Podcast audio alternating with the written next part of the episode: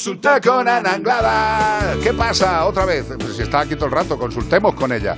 Vea, ¿hay alguna cosa Vamos que vaya a pasar? Tengo yo una que me han escrito aquí, además me siento identificado porque a una de mis gatitas le pasa exactamente lo mismo. Dice, buenos días, quería haceros una pregunta. Tengo un gato que es un dragón, se llama Maki, y siempre está pidiendo algún remedio para saciarlo o algún tipo de alimentación para que... Para que no siga engordando. Gracias, me encanta vuestro programa, seguir así. Gracias, Saludos. seguiremos así. Esa pregunta, todo esto viene que podemos hacer con un gato que tiene mucha hambre y, y no para de que pedir Sí, comida, como le pasa a mi querida Tuntía. Lo que se denomina, lo que se denomina el gato desesperado. Correcto. Nos- yo creo que todos los que tenemos más de un gato, incluso teniendo solo un gato, te puedes encontrar el desesperado. Eh, nosotros el desesperado es el rubio, que ahora mira, escucha, ahora le estamos dando el tratamiento. Teníamos amoxicilina en casa en comprimidos, ¿vale? Entonces, pues le he hecho la micro, la micro em, partición para darle su dosis, ¿no? Entonces, claro, para que se tome su dosis de antibiótico, no tenía pinchado, digo, pues oral, le va, le va estupendo.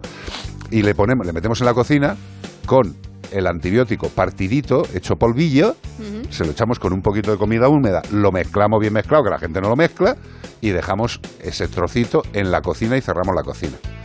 Mientras está comiendo el alimento con el antibiótico en la puerta de la cocina, está el rubio y todos los demás detrás.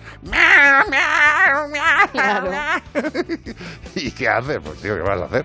¿Qué vas a hacer? Pues la glotonería. ¿Cómo se controla la glotonería en Hombre, un gato? Es que claro, al final la latita gusta Hombre. mucho, entonces claro, estarían todos diciendo, oye, ¿por qué él está tomando y yo no? Bueno, el caso es que eh, primero tenemos que ver por qué tiene esa, o sea, por qué come así, de, por qué tiene esa ansiedad por comer, porque muchas veces eh, eh, nos puede pasar que estén aburridos, o sea, hay gatos que les falte enriquecimiento ambiental, estén aburridos Como y nosotros levantarnos efectivamente, a la- nevera, ¿no? efectivamente, iba a decir lo mismo, de yo Claro. estoy aburrida en casa, tal, no sé qué, me levanto a la nevera, como y así estamos.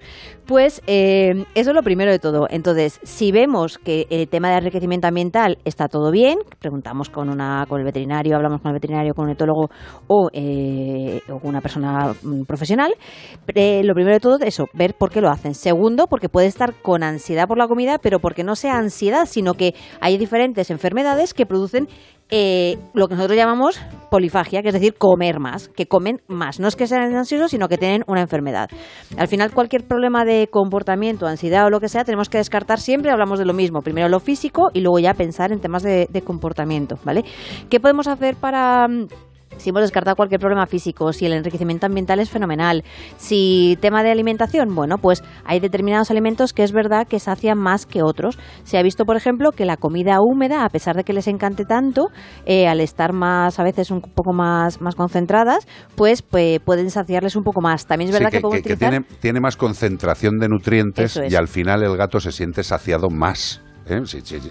No es una cuestión solamente de volumen de alimento. No. Lo que te sacia al final es el nutriente, eh, no, el, no el ingrediente. O sea, le da igual que sea pollo, que sea pavo, que sea búfalo, eh, que sea Mm, sí, pescado. Es nutriente proteico.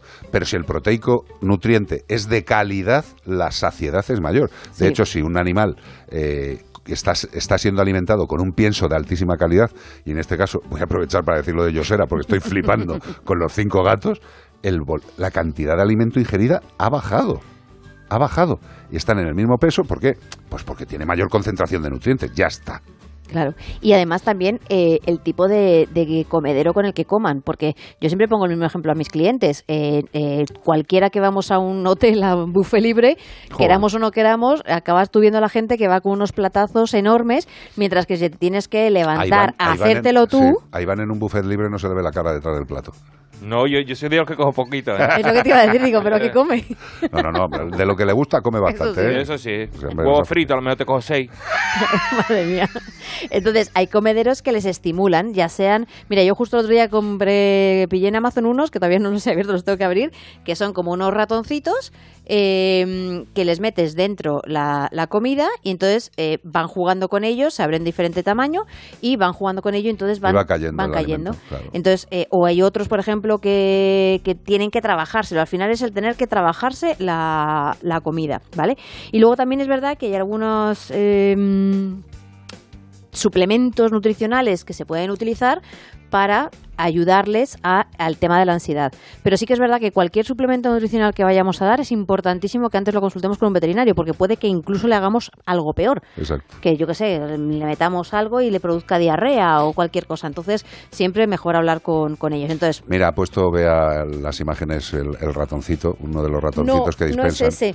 Pero es, era- Ese es era muy mono, ¿eh? Sí, sí, sí, es muy pero mono. era súper mono. eh, y luego hay otro además que era un comedero que llevaba buscando mucho tiempo, que estaba siempre agotado en Amazon, que lo compré el otro día, que tiene como una especie de, mm, de cuenquitos Sí. eh, para que tengan que meter la pata, pues cuando le pon- le pones la comida húmeda, que tengan que meter la pata, al final es tener que trabajárselo. No es lo mismo que tú te tengas que hacer la comida y a lo mejor comes mm, dos cosas, que si tienes el buffet libre comerás un montón de, de comida más. Correcto. Entonces al final es, eh, sobre todo, lo primero de todo, descartar que no tengamos ningún tipo de enfermedad, comprobar que todo el enriquecimiento ambiental que estamos en casa sea bueno, porque si nos aburrimos todos comemos, Claro.